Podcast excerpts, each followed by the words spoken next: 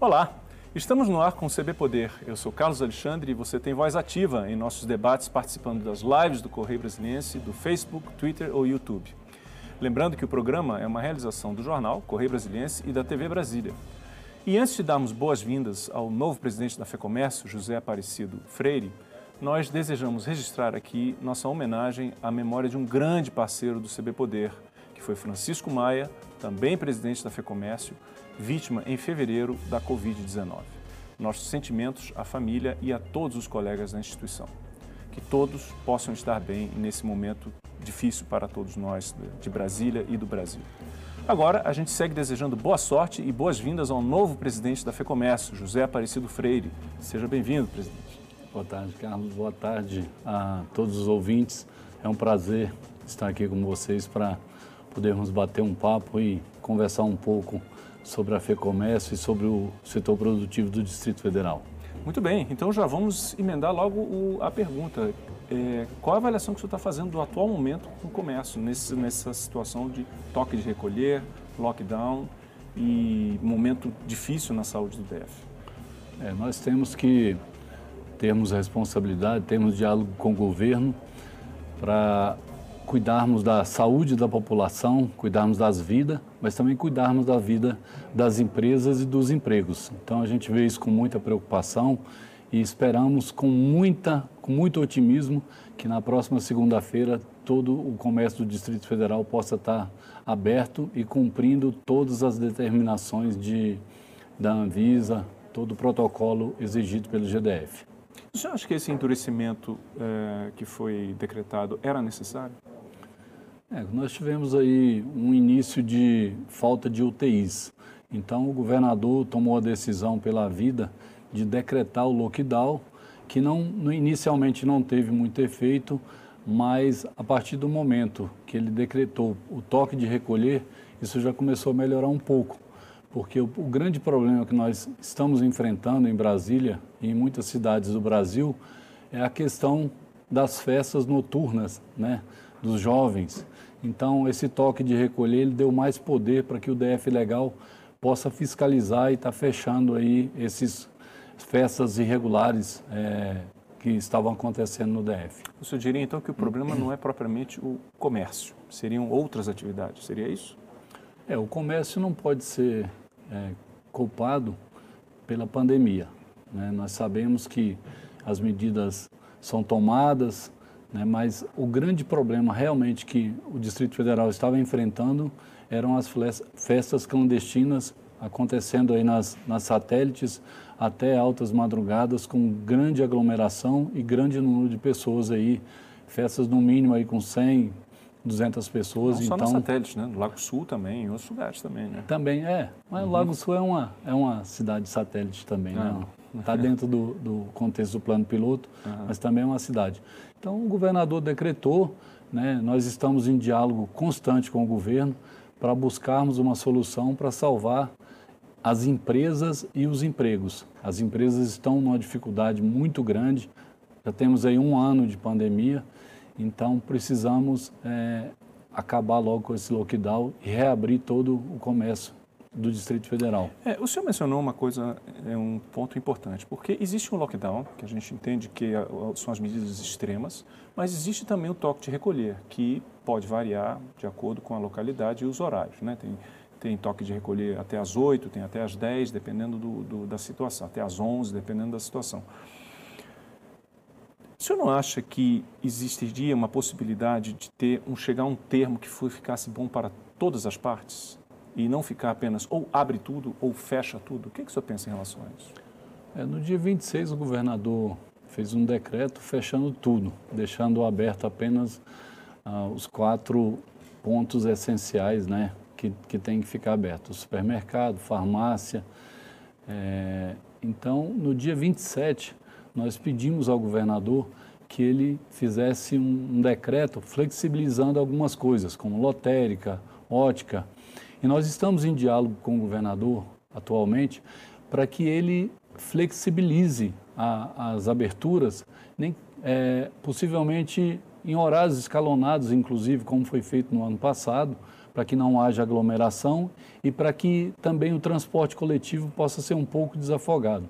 Então, é, essas conversas vêm acontecendo, o governador tem recebido bem a FEComércio e todo o setor produtivo, e a palavra do momento é diálogo. Uhum. Né? Nós precisamos dialogar, precisamos realmente reabrir os comércios, mas temos que ter responsabilidade. Em relação ao toque de recolher, ele foi decretado de 22 às 5 da manhã no Distrito Federal. É, na minha concepção, é um horário interessante. Né? Talvez possa haver uma flexibilização para até 23 horas ou até as 4 horas da manhã, uhum. até em função da SEASA, uhum. né? que a SEASA começa a funcionar mais cedo. E o grande problema, na verdade, Carlos, que a gente vinha enfrentando é das 22, 23 horas até as 4 da manhã. Uhum. As festas clandestinas que realmente estavam é, infectando aí jovens. Não eram mais só pessoas de meia idade ou, ou pessoas idosas, mas também os jovens, né? Ou seja, o vírus jovens. trabalha à noite. O vírus trabalha à noite nessas aglomerações, nessas festas clandestinas sem nenhum protocolo, sem uso de máscara. Então, realmente era bastante preocupante e melhorou bastante essa a, a diminuição da infecção em função disso. Agora, o, o senhor mencionou rapidamente na sua resposta é, uma questão que é importante para o setor produtivo, que é a questão do transporte dos trabalhadores. E, de uma forma geral, no Brasil, isso foi tratado muito pouco, a questão de, de melhorar o transporte público do ponto de vista sanitário, né, para se evitar a superlotação dos, dos ônibus. Por que, que esse diálogo não avança? Ele tem avançado, né, mas veio o lockdown, que foi uma medida restritiva assim, de urgência. Né? Naquele momento, nós estávamos com três vagas de UTI disponíveis uhum. e 18 pessoas na fila. Então, é, era um momento necessário. Esse diálogo está avançando. Eu assumi é, a presidência da FEComércio no dia 5. É, nós continuamos o diálogo que o presidente, saudoso presidente Francisco Maia tinha com o governo e nós estamos avançando. O governador tem nos ouvido e tem sido bastante sensível. É, e na, na sexta-feira mesmo ele fez uma reunião com todo o setor produtivo no Palácio do Buriti e colocou a preocupação dele e, com, com a saúde, mas também com a saúde das empresas. Né? As pessoas estão há um ano aí com essa pandemia. É, é por isso né, que Não. eu pergunto, porque claro que existe um momento específico né, de, de crítico que o governador tomou uma decisão porque ele estava vendo que não existia, inclusive, condições sanitárias, condições médicas para atender é, a, os, os, infectados por Covid. Mas a gente está falando também de uma crise que ela vem há um ano já.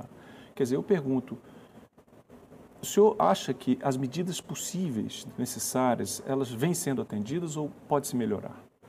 Pode se melhorar, sempre, uhum. né? Nós uhum. temos que sempre procurar a melhora. Em que ponto específico, por exemplo? Eu, eu falo que essas, esses horários alternados de abertura pode ser uma solução, que inclusive foi adotado o ano passado.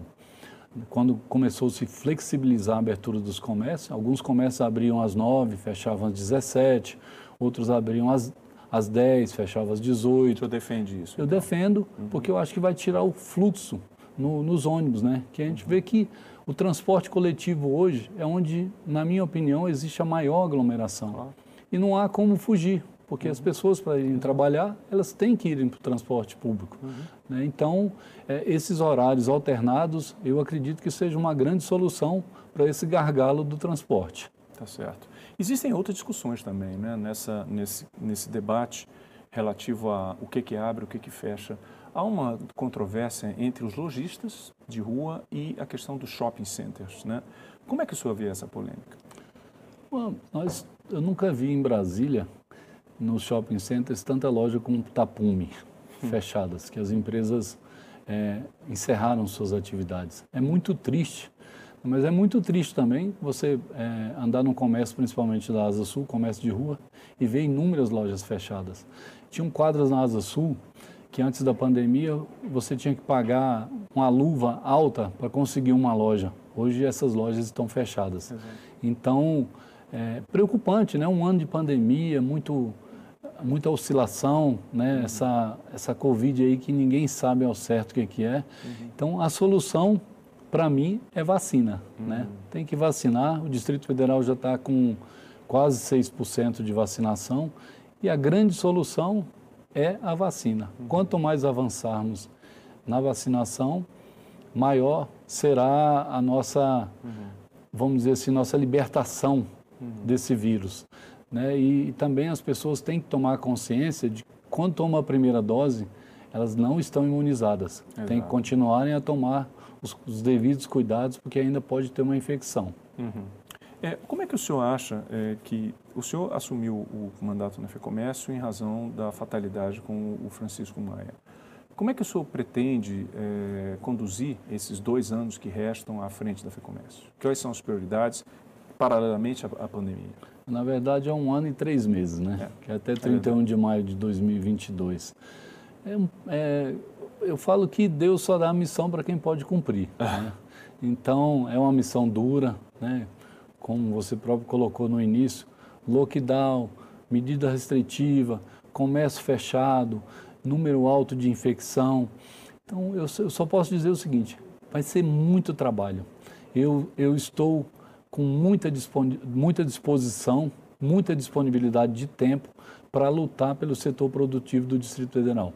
Vai ser todos os dias, até concluir o mandato, fortalecendo os sindicatos, é, fortalecendo a minha diretoria, né, que vai até esse mandato tampão. A sua diretoria qual? Só para o telespectador é, A diretoria da FEComércio. Tá certo. Né, então, Porque o senhor já fazia parte né, da, da, de, da do corpo né, da, da, da FEComércio, não era isso? É, eu sou vice-presidente administrativo da FEComércio desde 2004. Uhum. Estava também nesse mandato 2018-2022. Uhum. uhum. Então, nós sempre trabalhamos na parte administrativa. Exato. Mas o sistema é presidencialista, né? Então, a decisão está no presidente. Nosso saudoso presidente Chico Maia vinha conduzindo isso com muita maestria. Uhum. Né? E tudo o que ele vinha fazendo de bom, nós vamos dar continuidade. O senhor mencionou a questão da, dos pequenos lojistas, né? É, e também do, do, shopping centers. A minha pergunta é, a FEComércio, o senhor está vendo, os senhores estão pensando em alguma ação específica para atender o pequeno comerciante que está em dificuldade? É, nós buscamos junto ao BRB, fizemos aí uma, um convênio com juros baixos, é, estamos também conversando para a prorrogação desse, desses pagamentos, né, que venceriam aí agora, se não me engano, em abril. Uhum. Então, estamos dialogando para ajudar. É, na verdade, quando se fala assim, vamos emprestar, como é que esses pequenos lojistas podem pegar empréstimos, né? Uhum. Se eles já estão em dificuldade. É, é uma busca constante. Né? A FEComércio tem ouvido os representantes sindicatos, os presidentes de sindicato, e vendo a necessidade de cada setor. Nós temos é, os sindicatos menores, que têm empresas, micro e pequenas empresas, e temos sindicatos grandes. Então, a nossa luta é constante, o nosso diálogo com esses sindicatos, ouvindo as demandas e correndo atrás, vai ser até o último dia. Na sexta-feira mesmo, o governador já fez um decreto, editou um decreto, né, é, já parcelando os IPTUs uhum. da, das empresas de de bares e restaurantes e de algumas outras, isentando é, aquela, a cobrança da taxa dos puxadinhos. Uhum. Então, são essas demandas que os sindicatos vão levando para a FEComércio e que nós vamos trabalhando no dia a dia. Uhum. É muito difícil nesse, nesse, período de pandemia a gente fazer um planejamento até semanal, porque cada dia é uma demanda, uma demanda diferente. Uhum. Né? Mas nós estamos dispostos a isso, estou preparado. Sou do sistema há mais de 20 anos, conheço o sistema, conheço a realidade do sindicato, conheço todo o setor de comércio do Distrito Federal. Sou empresário do setor de papelaria e livraria há 32 anos. Uhum. Conheço bastante sobre setor, o comércio do, do setor varejista, do, do, é, do segmento varejista como um todo, existem alguns nichos que lhe preocupam mais, que estão mais fragilizados? Bares e restaurantes uhum. é um deles. Uhum. Né? Os e o que se pretende fazer? Salões de beleza também. Nós estamos em constante conversa com, com o presidente do sindicato, desses sindicatos, é, vendo com a realidade é, o que, que eles precisam de momento, estamos levando essas demandas individuais para o governo. Né, e o governo tem sido sensível, mas a dificuldade realmente desses setores é muito grande, principalmente nas empresas menores. É, imagino. Tem, um, tem pontos específicos em relação a esse segmento, é, é, e até em shopping centers também, que eu queria saber a opinião do senhor. Por exemplo, em São Paulo há uma, uma proposta é, sendo avaliada do, do setor de bares e restaurantes de abrirem ao menos na hora do almoço, por duas horas. Existem também em outras cidades brasileiras, por exemplo, a ideia de que de não abrir os shoppings aos domingos, exatamente para evitar as, as, as aglomerações. O que, que o senhor pensa dessas ideias? São ideias boas, é, como eu falei aqui, né, a questão de flexibilização e alternância de horários. Né? A minha sugestão, por exemplo, para Brasília, é a sugestão que foi utilizada o ano passado, que os shoppings abram de segunda a sábado, de meio-dia às 20 horas. Uhum. Já seria um gargalo muito grande. No domingo é, ficariam fechados e retiraria realmente essa aglomeração. Porque os shoppings cumpriram todos os protocolos, inclusive colocaram contadores de pessoas que entravam nos shoppings. Quando aquele número de pessoas excediam, ninguém mais entrava enquanto é, não, não chegasse, desafogasse. não desafogasse. Então, são protocolos que foram cumpridos. Os bares e restaurantes também é, fizeram o cumprimento de todos esses protocolos. O grande problema que nós temos são os botequins, né? Que esses, é, muitas vezes eles não têm nem licença de funcionamento, uhum. é, funcionam de qualquer maneira, as pessoas todas sem máscara, inclusive quem está atendendo, não cumpre os protocolos, não tem álcool em gel. Então, esses, esses aí é que, inclusive, a gente tem visto aí nos, nos fins de semana e no, no período noturno sendo autuado e muitas vezes até fechado.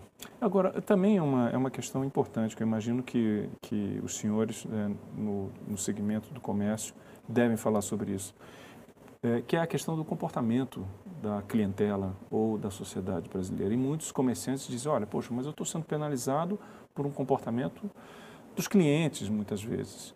Como é que a FEComércio vê isso? Vocês estão pensando em uma campanha, por exemplo, de conscientização? Como é que está sendo tratado isso? Porque muitas vezes o comerciante é que é penalizado por eventuais comportamentos inadequados dos clientes, ou não? É, é, o senhor acha que a, a, a forma como está sendo conduzida agora é equilibrada e justa? Não, os comerciantes, eles, eles cumprem o protocolo. A FEComércio, durante o ano passado, é, teve várias reuniões com o governo, vários, várias sugestões de protocolo foi, foram feitas de parte a parte e o comércio ele cumpre esses protocolos. A maioria, a grande maioria cumpre. Só que quando é penalizado, é penalizado no total. São todas as empresas de um determinado ramo que são penalizadas. Quando fala, ah, tem um, um barzinho que não está cumprindo o protocolo, aí fecha o comércio de rua todo porque é, esse barzinho ou, ou esses barzinhos né, não estão cumprindo. Quando se fala é, de um restaurante que está ali com todos os protocolos, a maioria dos restaurantes, inclusive, diminuíram é, as suas mesas no mínimo pela metade, né? deixando um metro e meio, dois metros de distanciamento. Então, assim, é, é difícil se, se analisar é, individualmente cada empresa. Né? Então, geralmente é analisado pelo governo pelo setor. Né? O setor que está, porque o, o nosso Sindobar é sindicato dos bares, restaurantes e assemelhados. Então, aqueles KINAI que tem de funcionamento dentro da base do sindicato, quando fala vai fechar bares e restaurantes, fecha tudo. Então, eu pergunto ao senhor, é, é, presidente, não seria mais interessante, então, ao invés de, fa de fazer essa divisão por segmentos, fazer a divisão por aglomeração. No sentido de que, olha, é, estabelecimentos com até 200 pessoas é uma regra, estabelecimentos que recebem acima de 200 pessoas seriam outras. Não seria mais lógico isso? É, isso é uma ideia, uma ideia interessante que a gente precisa discutir e construir junto com o governo, uhum. né, até para facilitar a fiscalização, uhum. né, porque quem tem o poder de fiscalizar é só o DF legal. Quando a gente fala assim de setores, mas um setor ele não tem um, um, sindicato, por exemplo, ele não tem o poder de fiscalização. Né? Então, fica um pouco complicado de você, o sindicato falar, ah, não, não, é, não são todos os, os comércios, né? Uhum. Então fica, é, é, uma coisa que precisa ser mais conversada, né? Mais detalhado. Tem que ser conversado, bem detalhado, e com certeza nós vamos chegar num, num ponto de abrir todo o comércio do Distrito Federal. Muito bem, tá certo. Bom, a gente está conversando aqui com o presidente da FEComércio, José Aparecido. Daqui a pouco a gente volta, tá? Em um minuto, com todos os detalhes sobre os efeitos do lockdown para o comércio do Distrito Federal. Aqui no estúdio, como eu já falei, a gente recebe José Aparecido da Costa Freire, o novo presidente da FEComércio. Daqui a pouquinho a gente volta. Já já.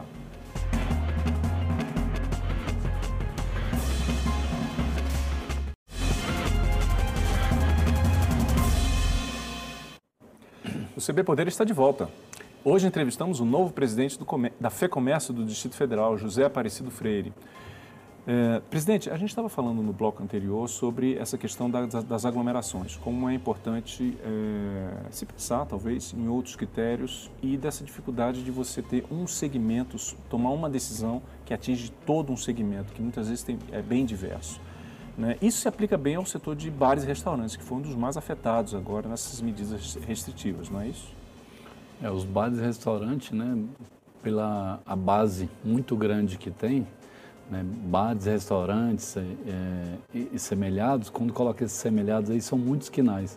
E realmente é um dos setores que foi mais penalizado com, com esses fechamentos. E é um setor que tem reclamado, que tem esperneado, que as empresas estão em mais dificuldade. Até porque foi o último setor a abrir no ano de 2020. Então, de repente, vem um lockdown no dia 26 de fevereiro e fecha tudo de novo. Então, é bem complicada a situação, mas é um sindicato que tem uma base de KINAI muito grande, muito, muitas é, assim, empresas de, de atividades diferentes. É, porque imagino que deve ser é muito difícil. Uma coisa é o, o, estabelecimento que recebe, vamos supor, um restaurante que recebe 50 pessoas por dia, né, durante, e outra coisa é um estabelecimento que recebe mil, 1.500 pessoas no intervalo de três horas. Quer dizer, né, é difícil colocar esses dois é, é, perfis na mesma balança, na mesma régua, né? Com certeza, é, onde tem uma quantidade aí acima de 100 pessoas já é considerado uma aglomeração. Uhum. Então pode realmente se estudar junto ao governo se existe essa possibilidade de uma fiscalização maior, que acredito que seja o que você está sugerindo, nos maiores estabelecimentos, estabelecimentos que têm um público bem maior, para que não penalize muito as microempresas, né? as pequenas e microempresas. É uma solução a buscar e nós vamos é, levar isso ao governo e ver se, se há possibilidade uhum. de fazermos isso. Se fizer, eu acredito que vai facilitar muito para o funcionamento das pequenas e microempresas. Uhum. Outro ponto importante, é, presidente, que se fala muito é essa relação que tem é, entre essa disputa, digamos assim, ou esse debate que tem entre o setor atacadista e o setor varejista. Né? Se, se, é, atores né, do setor atacadista que acabam interferindo nas vendas do setor varejo. Como é que o senhor vê essa, essa questão? É, quando você monta uma empresa, ela tem lá os seus quinais de funcionamento, de venda. Uhum. Então, quem pode é, proibir ou vetar a venda de determinados produtos nesses é, atacarejos, né, uhum. que acredito que seja o que você é. esteja uhum. falando, isso é, é o governo.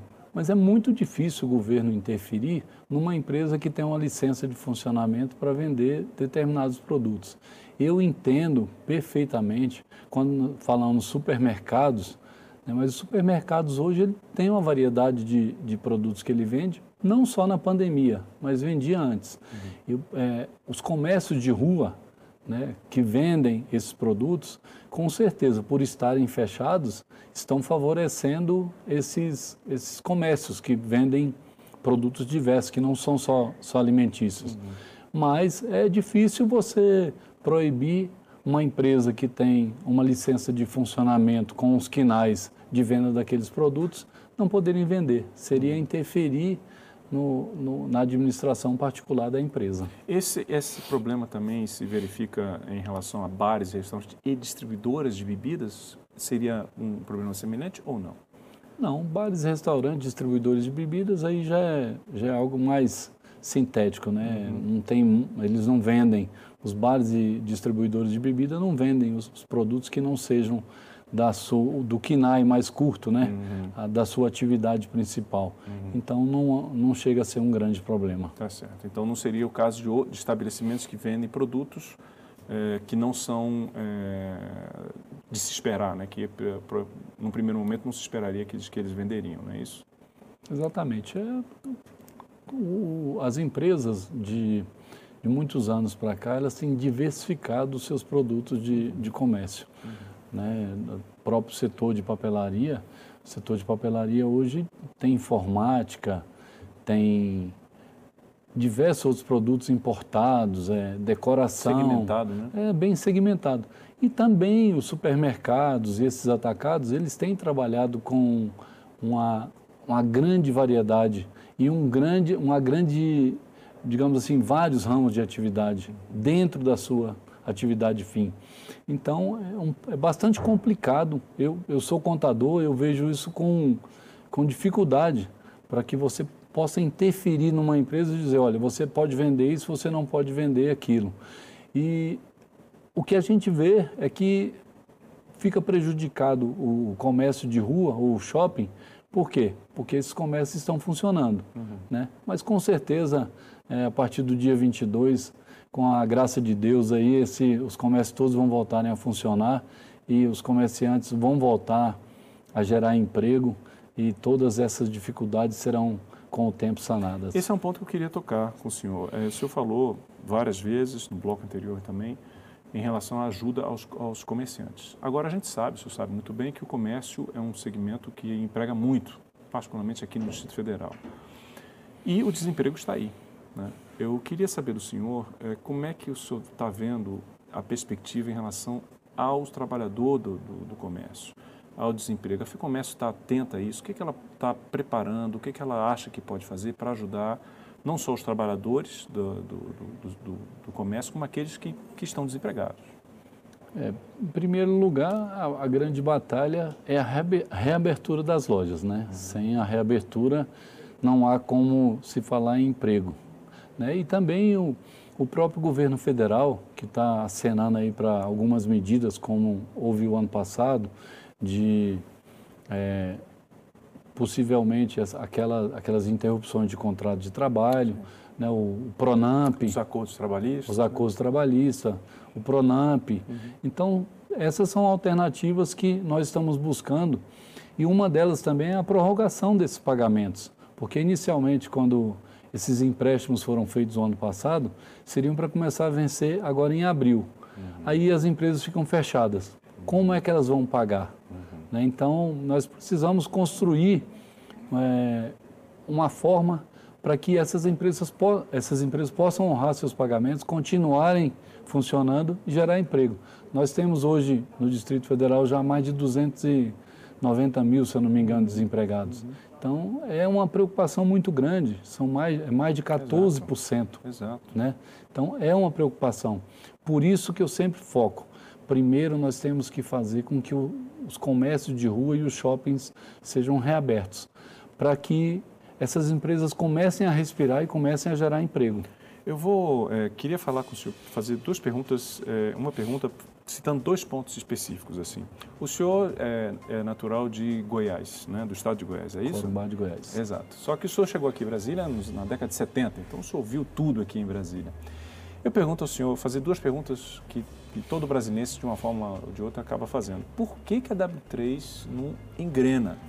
E a mesma coisa também com a Avenida Comercial de Taguatinga, que é uma, que é uma avenida muito forte em termos de comércio, mas ela está precisando de uns cuidados, né? de mais uma revitalização. Como é que o senhor vê isso? A W3 é um problema crônico, né? Inclusive nós, através do SES, estamos, estamos tentando fazer lá o corredor cultural da 504 a 508 para fomentar, para colocar público na W3. É muito triste. Eu cheguei em Brasília em 1972 ver tantas lojas fechadas na W3, principalmente Sul, e ver também a comercial de Taguatinga hoje com muitas lojas fechadas. Mas... Aquela via única da comercial deu uma melhorada, mas com a pandemia complicou novamente. Fica mais para frente, né? Então, Fica mais para frente. Tá certo. Muito obrigado, presidente. Foi um prazer recebê-lo aqui. Espero que o senhor venha mais vezes. A FEComércio, na pessoa do seu atual presidente, está sempre à disposição. O papel da imprensa é muito importante na minha vida, eu sempre achei isso. Nós temos que prestar informação para a população. Estou sempre à disposição. Tá certo. O CB Poder fica por aqui hoje. Obrigado pela sua companhia, uma boa semana e se cuidem e usem máscara. Fiquem em casa se for possível, tá certo? Até mais. Tchau.